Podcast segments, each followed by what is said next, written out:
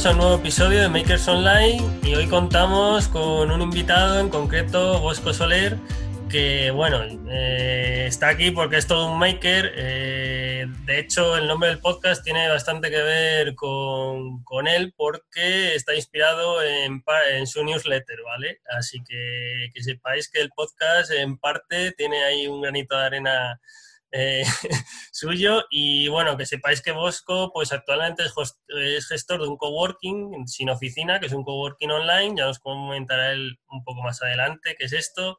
Eh, es nómada digital, le gusta mucho viajar. Bueno, este año pues ya sabemos lo que ha pasado, pero, pero suele, suele ser un gran viajero ha recorrido muchos países y, bueno, de esto nos irá él comentando todo un poco a lo largo de la entrevista. Así que Bosco, ya te doy la bienvenida. ¿Qué tal? ¿Cómo estás? Pues muchísimas gracias, Víctor. Estoy encantado. Estoy encantado. Quiero que, quiero que me metas caña. Sí, sí. A, venga, a jugar. Sí, sí, que, voy a tener preguntas de todo tipo. No, sabía lo, de, lo, lo, del nombre del podcast, tío. Qué guay. Creo que maker es una palabra muy chula. Creo que, creo que cualquier palabra que tenga que ver con creación, con crear, con hacer, con construir, es un término muy, muy chulo. Sí, al final los términos anglosajones ¿no? pues dan, dan más juego y, pues eh, tiene que ver con la despedida de tu newsletter que ahora actualmente no sé si lo sigues haciendo, pero anteriormente sí que lo hacías, ¿no? De Makers, Not Dreamers, ¿no? Y, y está inspirado, el nombre del podcast está inspirado en ello. Qué bueno. Bueno, pues si quieres comentarnos un poquito más de tu background y si no, pues vamos a hablar de tus proyectos porque tienes varios, pero bueno, seguramente nos centremos en el más grande que tienes actualmente, que es Sin Oficina. Pues mi background es que soy un arquitecto que no se ha conformado y que, ha estado, que está en búsqueda permanente, en búsqueda permanente de su hueco, de, su, de su lugar en el mundo.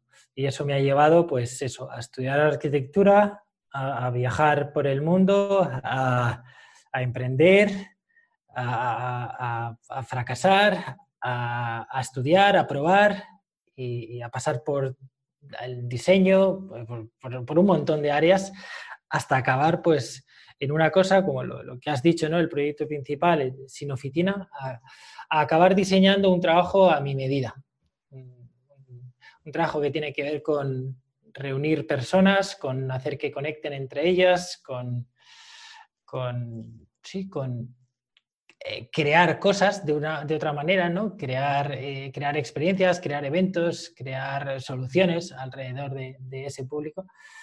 Y, con lo que estoy ahora enormemente satisfecho, pero desde luego no ha sido un, no ha sido un viaje fácil.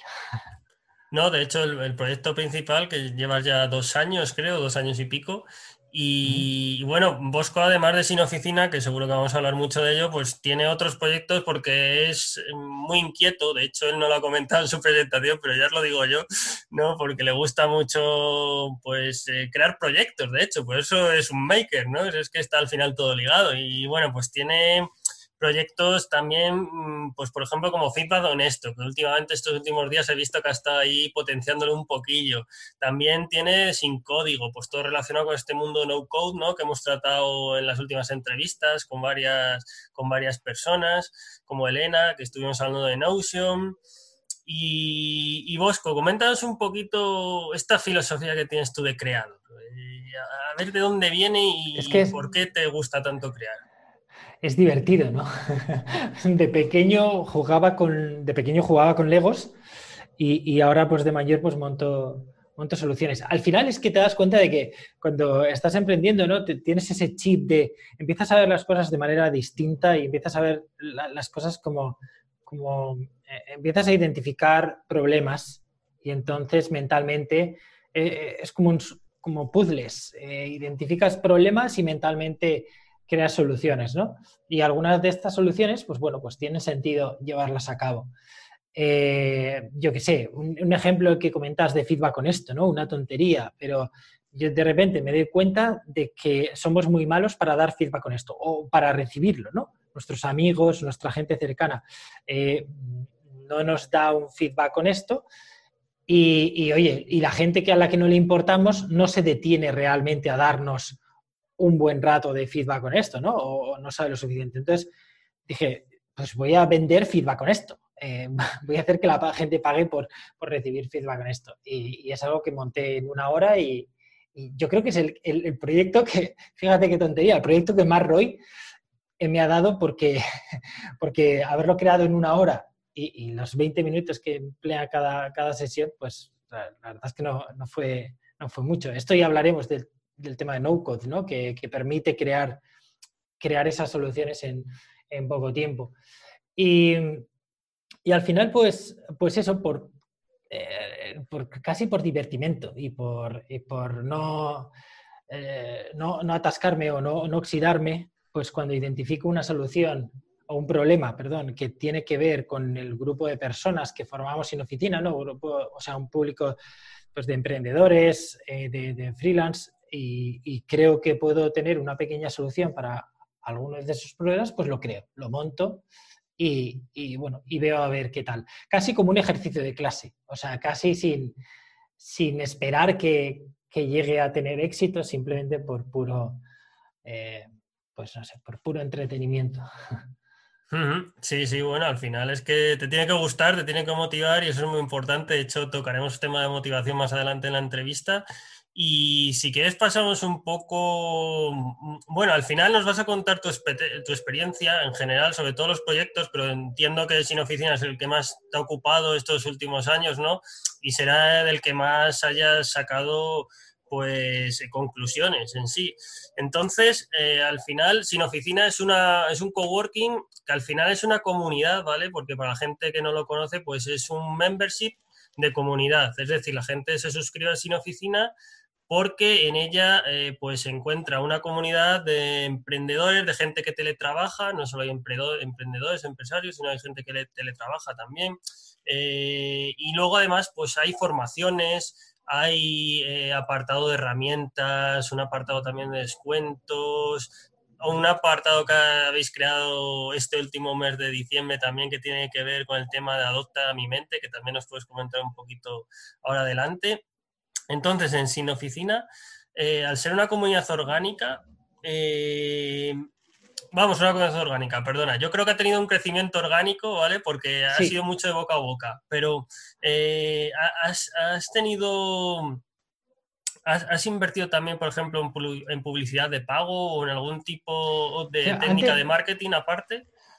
Antes, antes de llegar a eso, eh, por, explicar un poco sin oficina qué es, o sea, sí que traslada el funcionamiento de un coworking a la parte online, pero al final no deja de ser lo que hemos hecho ha sido reunir en un mismo lugar un tipo de gente como yo, como tú, emprendedores, freelance, todo esto, eh, unirlos en un sitio y generar un, ecosistema de soluciones alrededor suyo. Eh, al final, más allá de, de, eso, de, oye, pues formaciones, oye, pues tal, lo que pensamos es eso, es, vale, hay un grupo de gente que está pagando una membresía por estar aquí, vamos a ver qué necesitan, vamos a ofrecerlo, ¿no? ¿Son sesiones de formación en vivo? Vale. ¿Son, eh, son pues un canal donde buscar y ofrecer encargos o hacer trueques de encargos? Vale. Pero también puede ser pues lo que hicimos eh, este año, ¿no? En, septiembre, de crear una experiencia de co-living, irnos 18 de nosotros a pasar una semana y media en una villa y trabajar juntos y tal, ¿no? O puede ser montar un evento anual, o puede ser organizar quedadas locales, no, no este año, finales, pero, pero sí de, normal. Em, al final eh, se trata de eso, tienes la suerte de contar con unos cimientos, esa comunidad, y aportas pues un ecosistema de soluciones alrededor suyo. ¿no? A la hora de lo que preguntas, a la hora de, captar, em, de captar clientes, eh, sí, todo ha sido boca a boca, ha sido, eh, pero no solo boca a boca, han sido un cúmulo de muchas, de muchas cosas.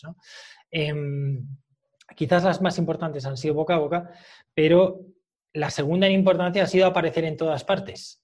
Eh, ahora estoy contigo en, tu podcast y he tenido el, la suerte de que me invitases. Pues el haber aparecido, pues eso, pues dando como profesora en los cursos de, Boluda, eh, en conferencias, en, congresos, eh, o sea, hacerte, bueno, hacerte ver, ¿no? Y dar a conocer tu, proyecto. Em, publicidad de pago no hemos hecho, nada más que una campaña puntual en, Twitter, donde nos gastamos migajas, eh, alguna, eh, algún patrocinio en newsletter, mm, podcast, ¿vale? Marketing de contenidos a través de un podcast que hice el año pasado. Ahora estamos empezando desde hace un par de meses con el blog. Eh, o sea, como ves, estamos probando muchos canales, pero eh, yo prefiero mil veces pagarle a, pagarle a alguien como tú por patrocinar algo que pagarle a Facebook. Así que esa será, será, si puede ser, el último, el último recurso, que acabarás, se, acaba, se acaba muriendo ahí, ¿no? Pero, pero bueno, el, que haya boca a boca, eh, el que, o sea, el que haya un, canales orgánicos de adquisición lo hace más sostenible y lo hace también eh, mm, valida de alguna manera la solución, ¿no? Es, mm. decir, si tu producto no es bueno, no va a haber boca a boca, no va a haber recomendación. Eh, de hecho, si tu producto no es bueno, directamente no puede ser una membresía porque la gente desaparecería al primer mes y te costaría más mantener, o sea, captar el cliente que, lo que te daría, ¿no? Em, pero sí, probamos, no sé, eh, probamos canales también entendiendo que nuestro crecimiento está limitado a, una velocidad, ¿no? No puede de repente venir 500, somos ahora mismo unas 550 personas, son unos 550 miembros y, em, y, no podríamos de repente absorber 400 de golpe. O sea, eso destrozaría la, la comunidad, ¿no? Entonces, sabiendo que, bueno, que el crecimiento es, eh, es tranquilo y, nos, queremos tener tiempo pues, para acompañar a cada miembro de la mano, ¿no? Para asegurarnos de que, bueno, de que le puede sacar provecho a, todo lo que, a, todo ese ecosistema de soluciones, eh, pues no tenemos prisa en, eso, en, en, probar canales de pago como Facebook Ads o, o el Ads. Sí, al final no sé si a lo mejor hayas patrocinado alguna newsletter o incluso algún podcast que sepas que tiene audiencia relacionada contigo o algo así. Un par.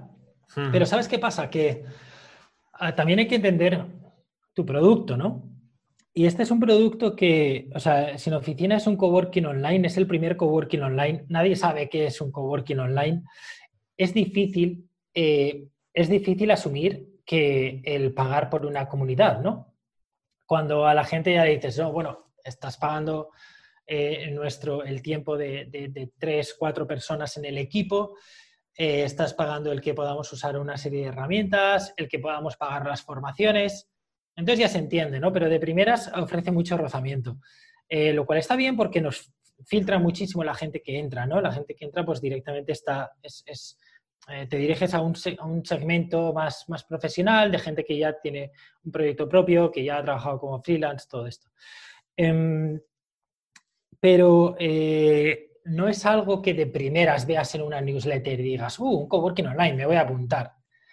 Eh, de ahí que funcione también el boca a boca, ¿no? El que cuando ya te lo recomienda un amigo y te dice, oye, mira, tío, tú eres, tú estás montando una tienda online o, estás ofreciendo tus servicios online entra aquí, que, yo estoy aquí y, funcionan. Ahí es cuando le haces más caso. Por eso, eh, el patrocinio de newsletter, los, los patrocinios no nos funcionan tan bien. No, es muy interesante porque al final es un modelo de negocio bastante innovador, sobre todo aquí en España, ¿vale?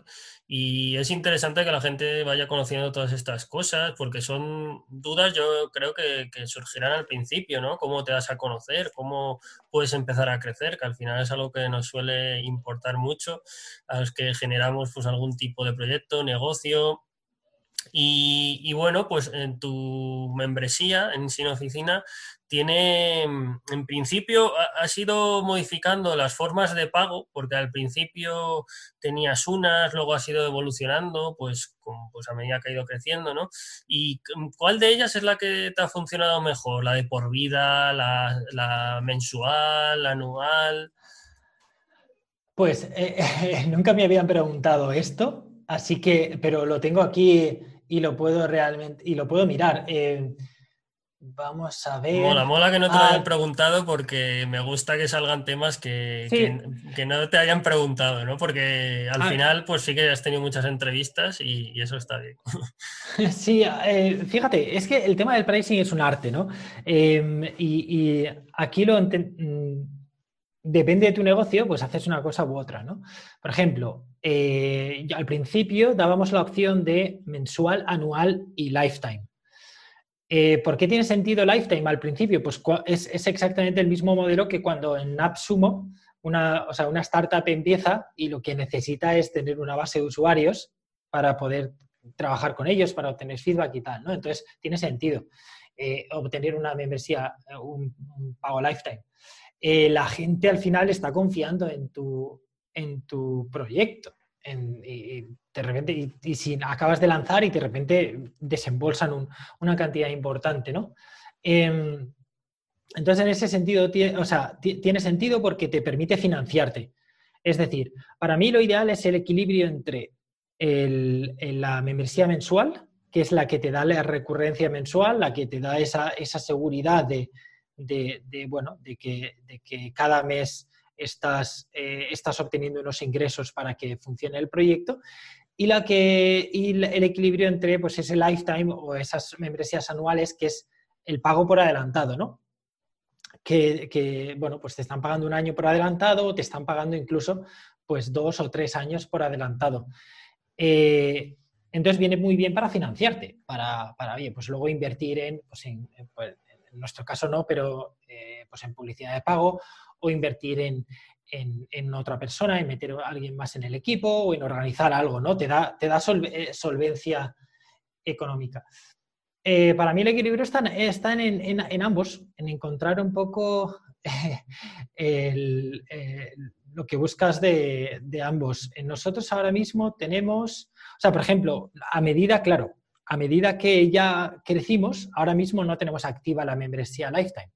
Eh, porque a largo plazo no a largo plazo no compensa cuando ya tienes un proyecto ya, ya más sólido más asentado eh, que bueno pues ya la gente puede ver desde fuera que, que, somos casi eso, pues 500, casi los 600 miembros, que hemos hecho eventos, que hemos hecho tal, ya más confianza, ya no necesitas esa, eh, esa membresía lifetime, ¿no? Y entonces no compensa, ya estás pensando en el largo plazo. Y entonces, bueno, ahora mismo solo tenemos activas la, la mensual, que además la hemos, eh, eh, la hemos subido, y la, y la anual, que es, que es un poco la que, la que esperamos que la gente entre, porque eh, en este caso, ¿vale? Por, por, porque te das una idea, la, mensual son eh, 20 euros al mes, perdón, la, la, anual son 20 euros al mes y la mensual son 40. Que podrías decir, bueno, la mensual realmente actúa como quieres probarlo un mes, eh, al final tienes acceso a, más de 2.000 euros en descuentos de herramientas, o sea que ya, ya con la mensual te, te, compensa, pero lo que queremos es fomentar el largo plazo, ¿no? Entonces, eh, si te pasas al anual, entonces te ahorras seis meses es lo que fomentamos, la, anual. Eh, de alguna manera es ese equilibrio entre el largo plazo y, eh, la recurrencia que te da solvencia en, y, le da sostenibilidad al proyecto. Ahora mismo, de cuando tuvimos activa la, la, Lifetime, pues ya te digo, si somos 550 miembros, pues tenemos, a ver, infinita, ta, ta, ta, ta, unos 130, 130 Lifetime. Uh -huh. sí, unos 130 lifetime de 550. Es un buen, es un buen, es una buena proporción. Sí, sobre todo al principio, cuando, porque lo que tú comentas, ¿no? Que el lifetime estuvo sobre todo al principio, no sé si lo tenías el primer año o los primeros meses, pero claro, eso te genera ahí una base de financiación para hacer correr el proyecto muy buena. Claro. Guay. Muchas veces tenemos miedo a, a poner lifetime, ¿no? Como, o sea, estamos eh, creyéndonos más de lo que somos. Y, y, pensamos, no, no, es que lifetime es eh, pan para hoy, hambre para mañana.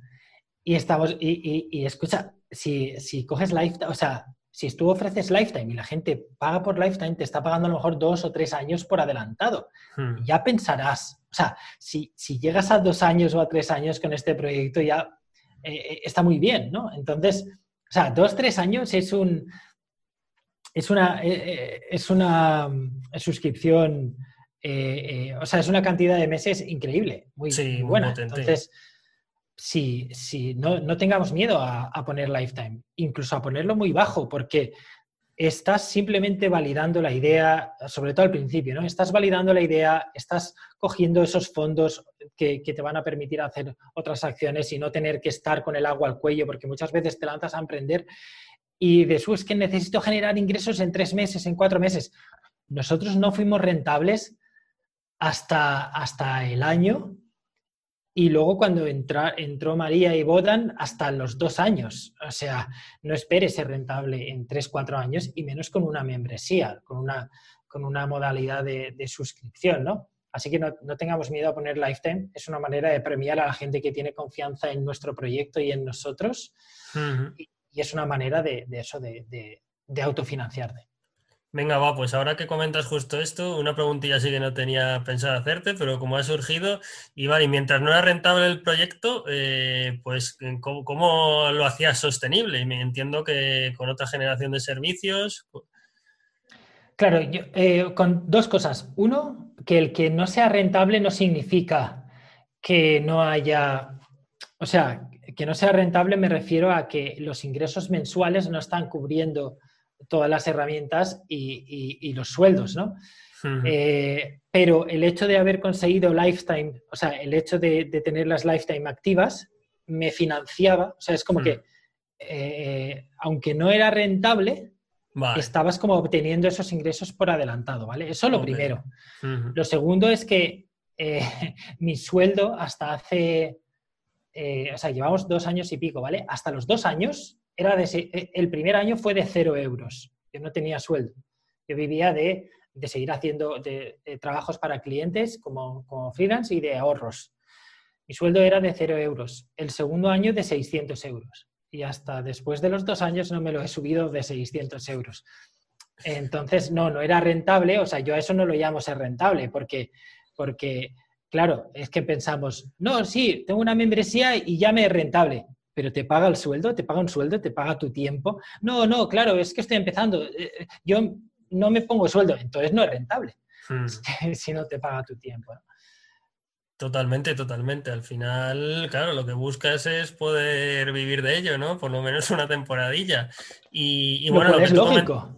sí, lo que tú comentabas del lifetime value, al final, pues eso, hay que, que tengas gente que esté suscrita dos, tres años, a mí me parece una pasada. De hecho, yo creo que hasta Netflix y algunas de estas no creo que la gente esté suscrita a lo mejor tanto tiempo seguido, así que es, es, muy, muy buenas métricas. Y ya ligando con esto, tenía una pregunta sobre métricas y Fíjate que no te veo yo a ti muy obsesionado con esto, pero venga, ¿qué, métrica analítica te tiene más, más, loco a ti? Pues no sé si el churn rate, que es al final el porcentaje de bajas. No sé si el monthly revenue recurrent, ¿no? El MRR, que es la recurrencia eh, mensual o la anual, número de clientes. Eh, no sé si alguna te tiene ahí pendiente.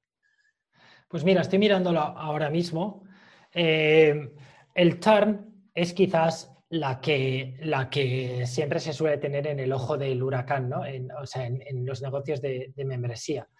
Eh, nosotros hemos estado siempre entre el 2 y el 3%. Que, bien, entonces bien. Una membresía es muy buena. Sí. Eh, y entonces, bueno, lo vas manteniendo, ves que se mantiene a raya, lógicamente en verano sube, eh, ahora en Navidad pues sube también un poquito, en verano sobre todo, ¿no? Eh, y nada, yo ya te digo, eh, las métricas las veo una vez a la semana, veo que todo, todo está en orden, que tengo un dashboard en Google Data Studio y solo veo eso, solo veo un dashboard y, bueno, veo que, el, el, churn va bien, que sí, y, ya está. Y, hmm. y, no, veo, no veo nada más de métricas. Lo que sí que hago es... Eh, o sea, como que hay, métricas que son muy fáciles, ¿no? Yo te digo un churn 3%, pero luego hay, métricas que es eh, eh, el, estar, por ejemplo, eh, con tu comunidad, ¿no? Y el ver cómo se comporta la gente, el número de mensajes que envían, el, mm, la actitud general, el, ánimo general, o sea, todo eso es un cúmulo, es un poco como la intuición, ¿no? Es un, es un cúmulo de métricas, de minimétricas que son imperceptibles y, no las puedes medir, pero solo escuchando a, tu cliente, a tu audiencia, a, tu gente, solo escuchándoles y solo estando ahí es como vas a percibirlas, ¿no?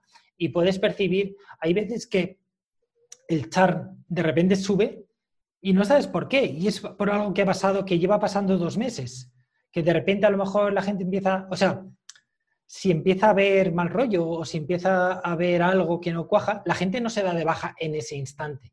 Eh, se dará de baja más adelante, ¿no? O cuando, cuando acaben las suscripciones. Entonces hay cosas que, eh, que bueno, o sea, el, data, el, el, dashboard este, ¿lo miro una vez a la semana? Sí pero hay cosas que, las tienes que medir estando presente. Sí, que son casi más datos cualitativos, ¿no? Que aunque no se los pregunte directamente a, los miembros, pero tú leyéndoles, escuchándoles, eh, viendo las interacciones y estas cosas, pues te das cuenta.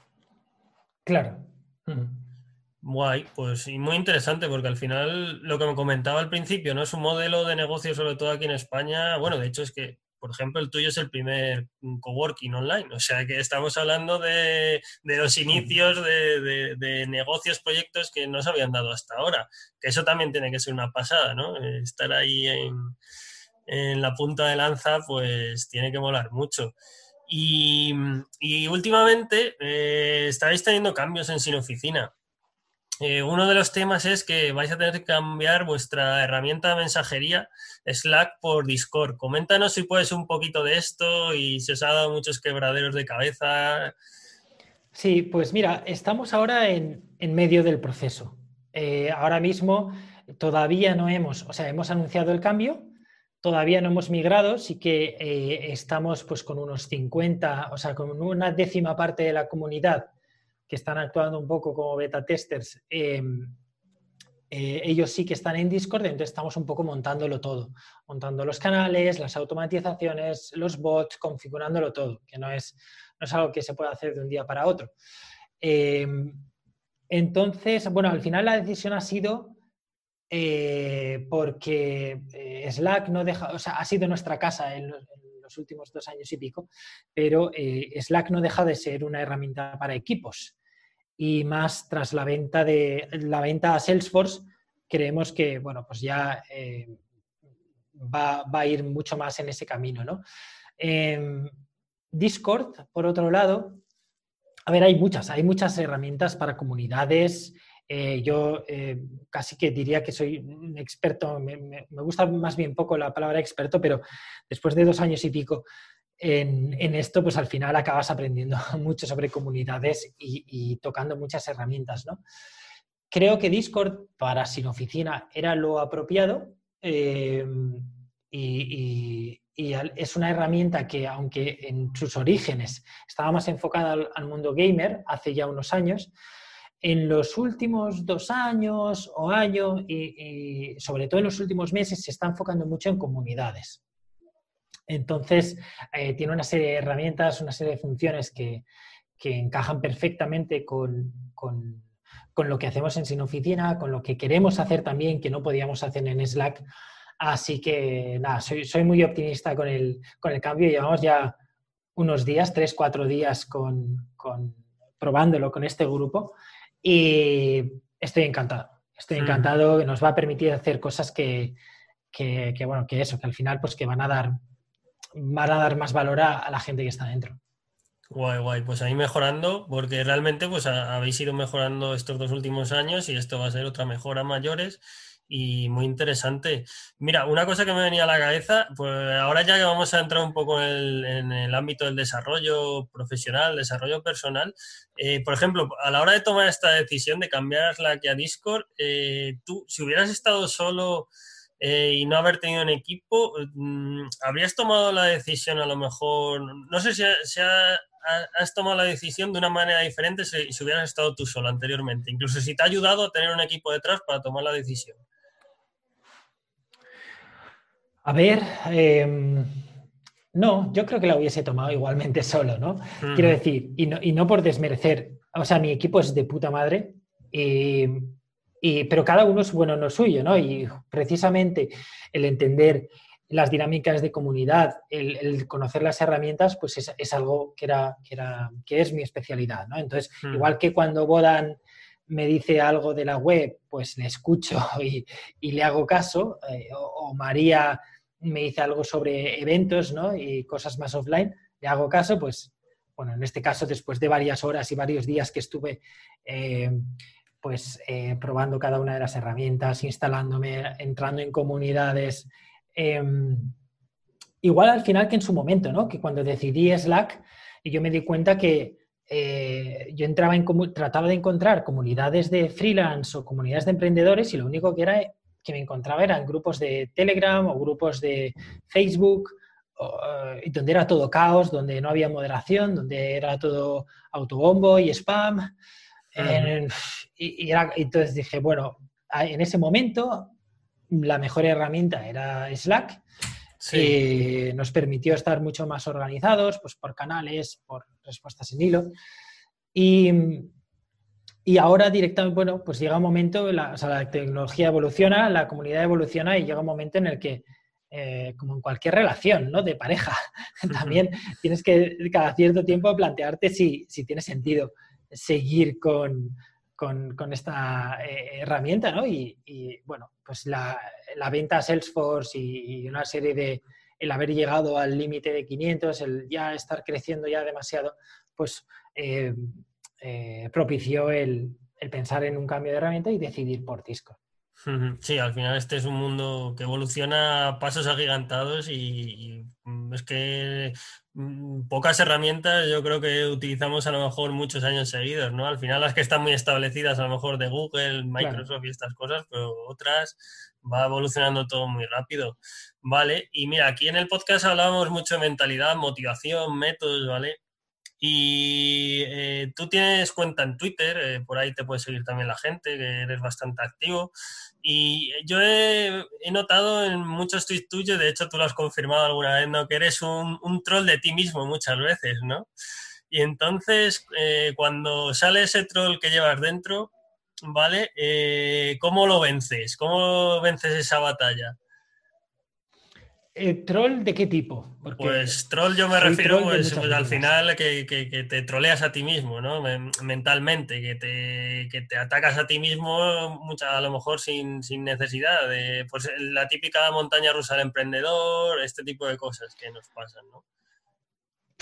Es que quién no. Eh, mira, una de, es que, a ver, una de las cosas que, que me ha ayudado más a vencer ese troll es rodearme de gente que de alguna manera lo, equilibra, ¿no? Es decir, eh, si tú... Eh, o sea, el estar rodeado de gente es como actúa de... de, mm, si estás muy, muy, muy alegre, ¿no? Y de repente estás junto a cinco personas que están normal, pues se te baja un poco esa alegría, ¿no? Pero si estás muy, muy, muy de bajón, pues se te... O sea, te, compensa, te compensa. Exacto. No sé, y, en la montaña rusa del emprendedor, como que todos, eh, en, el estar rodeado de gente en, sin oficina o en mi grupo de mastermind o, con mi pareja, eh, es algo que asumimos todo el mundo. O sea, que, se asume, o sea, se tiene por, por descontado que tú has elegido un tipo de vida, eh, la del emprendedor, que, que emocionalmente es sacrificada. Y, bueno, entonces eh, estar rodeado de gente que también entiende eso y, está, y que pasa en, algunos momentos ¿no? por, por, esas fases de duda y de, y de miedo de, de, esto, pues eh, ayuda. O sea, siempre el tener a, alguien en, en quien apoyarte. Eso no quita que, o sea, no quita que hablaba eh, el otro día, eso, hablaba Corti hace tiempo, ¿no? Y yo seguí un poco con el tema de los días de mierda, o sea, que, es normal, ¿no? Que es normal y eso no, no quita que el, que el 99, pico por ciento de veces eh, disfrutes como un loco de, lo que haces, ¿no? Y te sientas afortunado. Ahora mismo me siento, me siento verdaderamente afortunado y, y no y no voy a dejar de, o sea, no, no tengo por qué ocultarlo porque el, me ha llevado mucho el llegar hasta un punto en el que he diseñado un trabajo que me llena, que veo que aporta valor, que, que, joder, que, disfruto como un enano, ¿no? Eh, y esto venía a que, y esto venía a que, a que... Sí, la montaña rusa al final. Que, normalicemos, sí, hmm. Que normalicemos que, bueno, que todos tenemos días de mierda. Lo bueno es que, yo qué sé, que te vienen, o sea, son días de mierda completamente distintos a, los que tenía antes, ¿no? Que, em, yo qué sé, que todos los, todos los domingos por la tarde, ¿no? El bajón de, oh, mañana es lunes. Eh, ahora no, ahora pues, yo qué sé, pues de vez en una vez al mes o una vez cada tres meses, a lo mejor alguien te, yo que te contesta mal en Twitter o yo qué sé, o pasa algo y, te da bajón. Pero, pero bueno, eh, merece la pena. Sí, al final. a ver, es algo que, está ahí, que a todo el mundo le pasa y simplemente, como yo lo denominaba, ¿no? Al final son batallitas que tenemos internas nosotros mismos y, y, los vamos superando cada uno de distintas maneras. Vale, y mira, yo leyendo un poco sobre ti más detalladamente estos últimos días, yo sabía pues que tú habías tenido, eh, como tú lo llamas, un máster eh, que te habías creado tú después de la carrera, pues tu máster fue viajar por otros países trabajando y, aprendiendo, ¿no? Y, también estuviste, tuviste una experiencia en Silicon Valley y eh, a raíz de investigar un poquito más, descubrí que, dentro del proyecto que, tú creaste en Silicon Valley, eh, cuando tuviste que exponerlo, tuviste una experiencia pues un poco traumática en el sentido de que te quedaste en blanco en la exposición, ¿no? Y me gustaría que nos contaras lo que te sucedió y tu aprendizaje, porque creo que puede ser muy ilustrativo para mucha gente que a veces, pues eso, eh, le sucede algo así, se cree, se, que, se cree que se le cae el mundo encima pero sin embargo tú sacaste un aprendizaje que para mí es mucho mayor incluso que a lo mejor os hubieran concedido, pues no sé si, el desarrollo del pues proyecto, etcétera. Pues eh, surgió de, la siguiente manera. Volvíamos de, una beca en, Silicon Valley, volvíamos una, un grupo de emprendedores que, habíamos pues, participado en un programa de emprendimiento, y lo habíamos ganado, y entonces íbamos a exponer en, ante unos inversores y, y, bueno, y peces gordos en general, eh, cuál era nuestra idea. ¿no? Teníamos dos minutos para hacerlo, para pues, hacer el típico pitch ¿no? de, eh, dos minutos. Y cuando llegó mi turno, habíamos vuelto de, San Francisco la noche anterior. Esa noche no había, dormido, había dormido fatal. Bueno, en todo el vuelo no dormí. Esa noche había dormido fatal. O sea, estaba eh, cerebralmente estaba, estaba hecho, hecho polvo. Así que cuando empecé a hacer el pitch, eh, me quedé en blanco, lo tenía memorizado, mal, ¿vale? Porque yo nunca debía haber confiado en mi memoria, que es malísima, y lo tenía memorizado, me bloqueé y con lo cansado que estaba, o sea, el, cerebro directamente no supo mm, eh, en, reponerse de ello, ¿no? Y ahí me quedé dos minutos, o bueno, o un minuto y medio que quedaba en blanco sin, sin poder seguir, ¿no? Fue, una experiencia realmente traumática. Sí, sí, yo me, he intentado poner en tu lugar y digo, te imagínate, claro, porque esto fue hace años que ni no, estaba ni sin oficina, ni a lo mejor tú eh, pues ya eras un poco más conocido así en la comunidad online y me imagino que tuvo que ser, pues eso, un palo. No, yo no era conocido, ¿qué va? Eh, el, había lanzado, o sea, teníamos una, idea de, para montar una startup y, y habíamos hecho algún prototipo, mi socio y yo, y el caso es que cuando acabé, ¿no? Eh, y le tocó al siguiente, eh, yo, o sea, tenía unas ganas, tenía una frustración interna, unas ganas de, llorar por, por, mi compañero, ¿no? Porque yo sentía que le había fallado. Ese era mi, mi, rol, ese era mi, mi, parte, ¿no? Y, yo había caído, había, le había dejado tirado, ¿no? A él.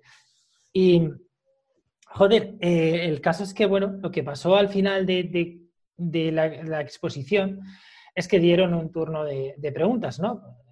los siguientes eh, ponentes hicieron su pitch y dieron una serie de preguntas. Y lo que sucedió fue que eh, un compañero de los que había venido conmigo a, Silicon Valley, eh, que se supone que era competidor, porque al final, pues, de, todos los que habíamos ganado en nuestros programas locales, pues iba a haber unos ganadores a nivel nacional, ¿no? Pero uno de ellos, pues, me hizo una pregunta sobre el modelo de negocio de, nuestro, de nuestra startup, ¿no?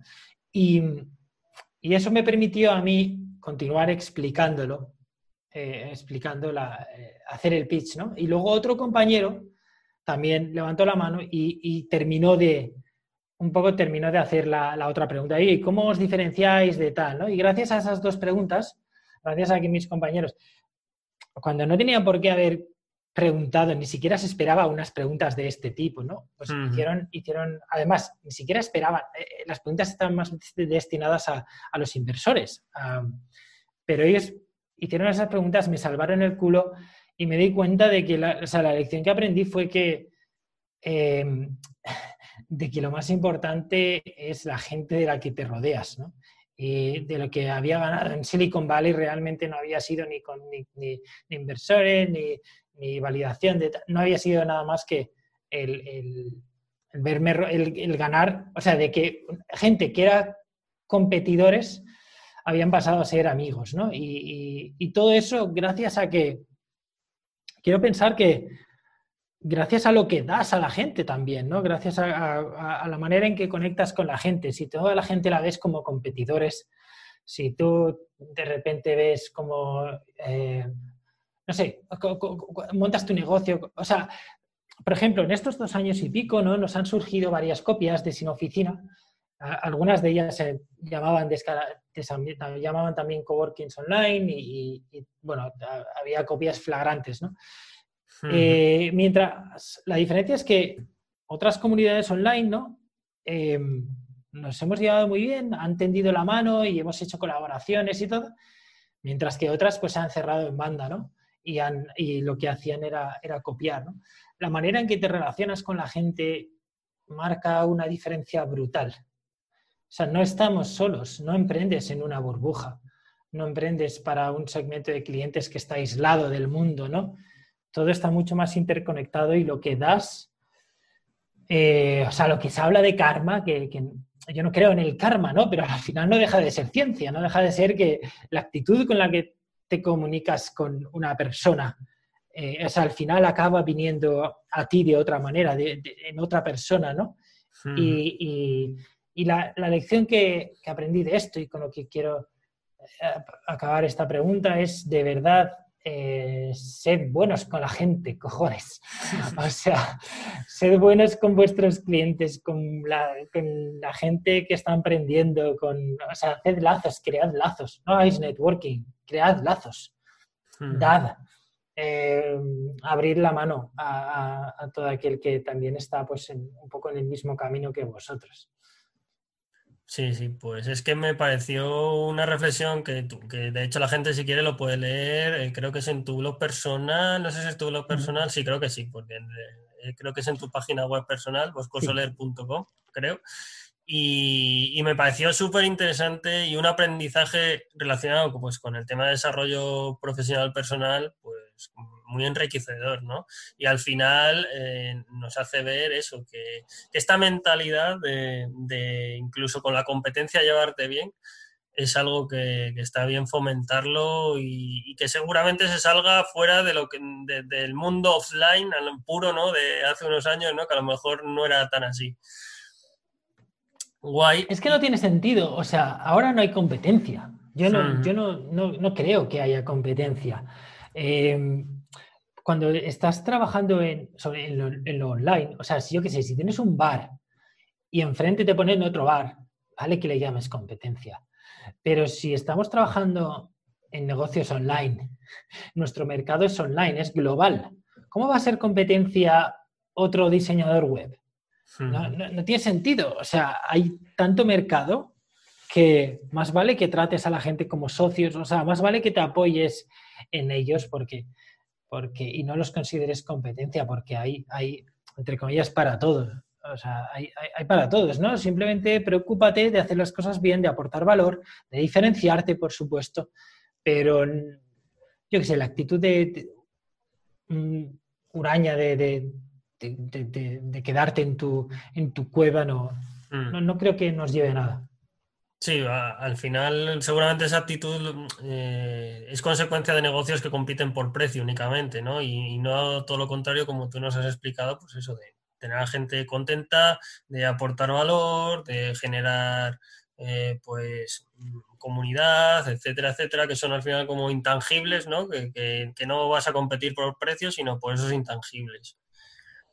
Guay, y mira, has comentado que a ti lo que te pasó justo ese día, además, era que no dormiste bien, pues por lo que fuera, ¿no? Pero mm, dentro de, tus eh, rutinas o hábitos diarios, eh, no sé si, por ejemplo, eh, la alimentación, el ejercicio, dormir de una u otra manera, tienen que ver pues con que puedas mantener un nivel de motivación eh, generalmente alto. Ya sabemos que esto pues depende de algunos días, no, no, puede ser así. Entonces no sé si tú fomentas tener esos hábitos o, esas rutinas eh, en, algún, en alguno de estos aspectos y, cuál, cuál es el que tienes. Pues mira, me llegas a hacer esa pregunta hace dos meses y, hubiese sido un farsante si te hubiese dicho que, que sí, que hay que alimentarse bien y tal. ¿Por qué no? Porque hasta hace dos meses eh, yo llevaba dos años y pico eh, sin hacer ejercicio, sin alimentarme bien, eh, fatal, ¿vale? Mm. Y, bueno, ahora ya que después del segundo aniversario, donde después de, o sea, después del segundo aniversario, después del coliving, em, ya frené, ya dije, vale, em, es verdad que hay épocas en tu vida cuando estás emprendiendo en la que necesitas poner toda la carne en el asador, o sea, en la que es absurdo pensar que puedes mm, crear, puedes, ¿no? Pero eh, es difícil crear un negocio online eh, trabajando ocho horas al día. Eh, es así de jodido, ¿no? Y depende del negocio o depende de la velocidad a la que quieres crecer, lógicamente. Pero Em, yo estuve desde el lanzamiento de Sin Oficina, incluso antes, trabajando 12 horas al día, 7 días a la semana, eh, trabajando un huevo. Em, lógicamente esto no es sostenible. Llega un momento en que dices, vale, yo quiero que, esto me dure tiempo, y, tanto el negocio como, eh, como mi cuerpo. Mm. Y entonces, bueno, pues hace dos meses decidí que, eso tenía que cambiar. Eh, había llegado un poco al, al tope, tenía un 24 más de un 24% de grasa corporal, me sentía, subía las escaleras, me sentía hecho una mierda. y eso, y además dormía, dormía mal y tal. Y desde hace dos meses, pues ha cambiado mucho eso. Eh, llevo eh, siguiendo una, eh, una, dieta mucho más sana, sin beber alcohol, sin beber pues ni Coca-Colas, ni, ni, ni, esas, sin ultraprocesados, sin sin mierda básicamente, haciendo ejercicio cuatro días, no, más realmente. me apunté a tenis, a hacer deporte, me desconecta brutal la cabeza, hacer rutinas de ejercicio con freeletics, o sea, ejercicio y nutrición. Y eso afecta en el sueño, porque eh, dormir ocho horas al día. Y esas tres cosas, esos tres pilares, al final la salud, la salud se basa en, en esos tres pilares, en comer bien, dormir bien y ejercitar tu cuerpo, eh, someterlo a un poco de estrés físico. Y, bueno, pues, pues, ¿qué te voy a decir? Si lo he notado. o sea, claro que lo he notado. Duermo genial, eh, mi cuerpo responde mucho mejor. Eh, de lujo. Hmm. Sí, sí, bueno, al final... Que si, lo, que si lo recomiendo, claro que lo recomiendo. Entiendo, soy el primero en entender que no es que llevar un, algo equilibrado. O sea, como que tienes que, poner foco en algo es difícil poner foco en varias cosas a la vez, ¿no? Y que, oye, estás empezando tu negocio, vale, permítete unos meses de, meterle caña a, tu cuerpo, vale, pero entiende que tiene que haber un fin, o sea, que, tienes que, que, dejar de hacer eso en algún momento y que siempre tu cabeza siempre te va a engañar a que no es el momento. A que siempre tienes que crecer más. Eh, no, no, no, cuando lleguemos a tal, no, cuando seamos rentables, no, cuando tal. No, llega un momento en que dices, vale, ya, ya, ya le he dado duro, ya lo he arrancado, eh, voy ya, voy también a, tener en cuenta mis relaciones personales, voy a tener en cuenta mi, eh, todos los aspectos de, hmm. Sí, sí, sí. Bueno, de hecho la pregunta viene por ahí porque es algo que aquí en el podcast tocamos habitualmente, ¿no? Son preguntas que, tocamos habitualmente porque lo consideramos, eh, o yo lo considero esencial a la hora de emprender o tener cualquier proyecto, incluso si, si eres trabajador por cuenta, por cuenta ajena, ¿no? Y a nivel de motivación, bueno, nivel de motivación ya hemos tocado, a nivel de de métodos, eh, has comentado eh, poner foco. Eh, no sé si tú mm, utilizas algún método para poner foco en tus proyectos o para el día a día, cuando te sientas a trabajar, pues que digas, pues mira, antes de ponerme a trabajar o hago un poco de meditación o me pongo un pomodoro y así ya estoy 25 minutos. no sé si, si haces algo de esto. Lo que hago es a mí me funciona muy bien trabajar con... Hace poco leí un libro que es The One Thing. Eh, eh, habla de, hacerte la pregunta siempre de cuál es la, la única cosa que haciéndola mm, las demás dejen de tener importancia, ¿no? Entonces, ¿cuál es la única cosa en el día? ¿Cuál es la más importante, ¿no? Al final se puede traducir en cuál es la cosa más importante. Y me funciona bien trabajar por, listas de tareas, pero priorizadas. ¿no? Y eso lo hago cada, cada, fin de semana. Me reparto un poco las tareas eh, de los días. Y siempre trato de poner una que es la más importante, eh, una que es la más importante cada día, y luego ya, pues una en segunda prioridad, otra en tercera. ¿Por qué? Porque así me aseguro de que es un poco como la, fábula esta de las piedras que eran gordas, que se meten en un bote y que si metes todas las piedras pequeñitas primero, luego las gordas no caben, ¿vale? Pues esto un poco pasa con las tareas y la energía. Em, cuando, si tú haces, si tú llegas y en el día haces las de pequeña prioridad, o sea, las de baja prioridad, contestar emails, eh, hacer pequeñas cosas, llega la tarde y llega la importante y no la haces, no tienes energía, ¿no?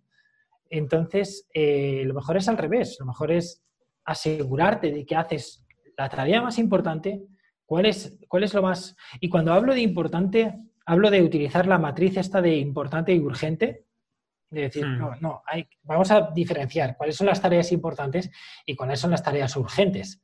Vale, tengo que hacer las tareas urgentes. Siempre hay tareas urgentes que hay que hacer, vale. Pero, pero que las tareas urgentes pequeñas no te coman el tiempo y la energía de hacer las tareas importantes. Tareas importantes que pueden no parecer urgentes o que no son urgentes, pero son las que te hacen avanzar en tu proyecto. Son las que, si no las haces, o sea, eh, no, avanzas. Entonces, esas son las que trato de hacer primero y esta es la manera con la que, con la que no pierdo el foco. Cada semana cojo el calendario, cojo las tareas y las reparto en, en los días. Genial, genial. Pues mira, para ir acabando, eh, eh, ¿cómo afrontar la resolución de problemas? No sé si a lo mejor, pues también te bases en alguna metodología o simplemente, pues te llegan en la afrontas y punto pelota. Sí, sí. no sé, o sea, claro, depende del problema, ¿no? Eh, ahora, pues bueno, lo consulto todo, o sea, lo consultas con, con, la gente, ¿no? Con lo que, lo que te comentaba, o lo consulto con el equipo, o con, mi pareja, o con mi grupo de mastermind, dependiendo del problema, ¿no? De la naturaleza del problema. Eh, esto te lo pues, comento un poco ligado porque hay gente pues, que utiliza a lo mejor eh, la técnica esta de los seis sombreros de pensar, otros la proporción 80-20, cosas así, ¿no? Y digo, bueno, pues no sé si vos a lo mejor cuando tiene un problema, porque al final es algo que a lo mejor no, no tenemos en mente a aplicar, pero al final muchas veces que estamos afrontando mm, problemas, por llamarlo de alguna manera, ¿no? obstáculos constantemente. Entonces muchas veces sí que es verdad que dices, Ana, pues si a lo mejor tuviera una o dos metodologías y me fuera más sencillo afrontarlo, pues... Ya, pues no, la verdad es que eh, no se me ha ocurrido, o sea, no, no, se me ha ocurrido plantearme metodologías. Trato de... Ah, trato de ser, de, de, de verlos de buscar soluciones más creativas, quizás, em, eh, a los problemas, pero no, los hablo mucho con, con la gente y acaban solucionándose, creo. Guay, sí, sí, no, si al final, oye, al final es que estos son todo preguntas abiertas con respuestas abiertas y, cada uno tenéis vuestras formas de afrontar las cosas y, y, simplemente, pues al final em, son cosas que a mí me parecen interesantes conocer de vosotros porque se nos plantean a todos, ¿no? En el día a día, en nuestros proyectos y, al final nos ayuda pues conocer lo que hacemos unos, lo que hacemos otros para, para seguir mejorando. Genial, Bosco. Pues mira, estamos ya terminando y, bueno, aunque ya hemos hablado de tus proyectos y tal, pero si quieres decirle a la gente... Ah, bueno, antes de acabar, quiero que, que, recuerdes a la gente el, el, proyecto que tenéis de Adopta mi mente, que me parece muy interesante y, no sé si lo ibas a comentar ahora, pero también lo puedes comentar y cómo pueden contactar contigo. Pues, pues me encantaría cerrar con, con eso, haciendo un llamamiento al al, proyecto, a la campaña benéfica que hemos lanzado junto a, junto a 50 de los miembros en Sin Oficina, 50 eh, expertos y expertas eh, o especialistas en, cada uno en lo suyo, em, que estamos eh, donando nuestro tiempo a cambio de, de una aportación que irá destinada íntegramente a los bancos de alimentos, a la, Federación Española de Bancos de Alimentos. Esto está activo desde hace un par de semanas hasta el día 31 de diciembre eh, y funciona yendo a sinoficina.com barra adopta. Simplemente eliges de entre los 50, verás los perfiles, hay gente muy crack y según lo que quieres trabajar en tu negocio o, según lo que quieres eh, aprender más para hacer la consultoría, eliges a la persona, pagas 50 euros y haces la consultoría con esa persona. Y esos 50 euros irán íntegramente a bancos de alimentos. Es un win-win brutal porque, bueno, el esfuerzo lo hacen, eh, por una parte, los, los expertos que no ganan nada con esto, que están donando su tiempo, y eh, tu aportación, pues en vez de darla directamente esos 50 euros a bancos de alimentos, que, que sería muy buena idea, esto es todavía mejor porque obtienes una consultoría con, un crack eh, a cambio. Así que nada, os animo a, ello. Llevamos, estamos rozando los 8.000 euros eh, recogidos ya. Una barbaridad, son, son, son casi 160 adopciones en dos semanas. Es una auténtica locura cómo ha respondido la gente y, los expertos que se han prestado, que han ido añadiendo horas eh, ha sido increíble su respuesta y, nada, os animo a, bueno, queda todavía una semana, si, llegáis a tiempo, eh, echadle un ojo en sinoficina.com barra adopta, ¿vale? Porque esto se acaba el 31 de enero, 31 de diciembre, se acaban, se agotan las mentes eh, y, se pierde. Así que es la oportunidad, o sea, hay gente ahí que, que cobra la consultoría a más de 200 euros. O sea que por 50 euros y encima que van a ir destinados a bancos de alimentos es un auténtico chollo. Bueno, una iniciativa muy bonita y además, pues eso, que además le podéis sacar un partido tremendo porque lo que dice Bosco, que hay gente muy, muy crack y, seguro que si queréis pillar una consultoría con ellos luego en enero, os va a salir mucho más caro y joder, date la enhorabuena anticipada porque creo que está siendo un pedazo de éxito ¿eh? y todavía no ha acabado, o sea que que, mola, mola la iniciativa.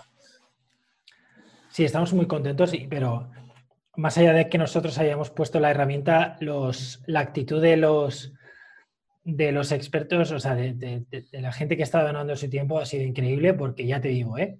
Hmm. Están, tenemos un grupo cerrado y continuamente están diciendo, se me han agotado las horas, venga, ponme más. Y están haciendo muchísimo esfuerzo por, eh, por, por, dar horas, que al final que, que, es, que, su tiempo es valiosísimo, además pues, muchas veces se alargan o se preparan incluso antes, eh, están haciendo un esfuerzo admirable y joder, en, en, un año en el que en el que más de la mitad, o sea, eh, están teniendo los bancos de alimentos más de la mitad de gente de lo que tenían el año pasado, hmm. hasta el doble. Y, y, es, y, es, una barbaridad.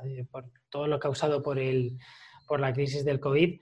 Eh, y además en un año donde ni siquiera los bancos de alimentos pueden recoger alimentos en supermercados. Eh, tienen que limitarse solo a donaciones online. Entonces, pues eso, en un, en un año como, como, este, acabar el año pues haciendo un, un, esfuerzo que ya digo, que muchos de nosotros íbamos a hacerlo donando directamente, pues oye, obteniendo una consultoría a, a cambio no está mal. Aparte de que tenemos una mente en blanco, que es una fila cero, que también podéis apoyarlo si no queréis adoptar a nadie. Eh, pero bueno, y es un buen regalo. Sí, sí, sí, totalmente. Y, bueno, me alegro un montón de que esté yendo también. Sabía que iba bien, pero creo que incluso esta última semana casi doblar lo, lo, he hecho al principio y genial. Una iniciativa, pues bueno, que resume yo creo un poco tu entrevista, lo que hemos estado hablando contigo, sinceramente al final, ¿vale? Porque al final esto no es ni más ni menos porque se te encendió la bombillita, creaste el proyecto y, has conseguido pues eh, que todo el mundo gane con él. O sea que fíjate, al final, ¿no? Qué, resumen más bueno de, toda la entrevista contigo. Que muchísimas gracias por pasarte por el podcast, Bosco. Eh, hemos, aprendido, hemos aprendido mucho contigo, estoy seguro, todos, y, y bueno, eh, a vosotros deciros que, conmigo si queréis que traiga algún invitado o invitada en concreto, que si queréis que toque algún tema también en concreto o alguna duda que profundicemos sobre, lo que hemos, sobre temas que hemos hablado ya, en victorarevalo.com ya sabéis, podéis contactar conmigo, ¿vale? Algunos ya lo habéis hecho y me habéis propuesto que, venga gente y eso está genial porque al final pues es esa interacción que, que busco también y que me motiva a seguir con el podcast y, nada, eh, ya sabéis que, todos los viernes hay un nuevo podcast. Este va a ser el último podcast del año, así que ya nos veremos para, el 2021. Eh, espero que, acabéis lo mejor posible. Ha sido un año duro, pero al final, pues mira, eh, acabamos con cosas tan bonitas como estas. Así que al final siempre merece la pena estar ahí al pie del cañón y, y dándolo todo. nos vemos en un próximo capítulo. Un saludo. Un abrazo.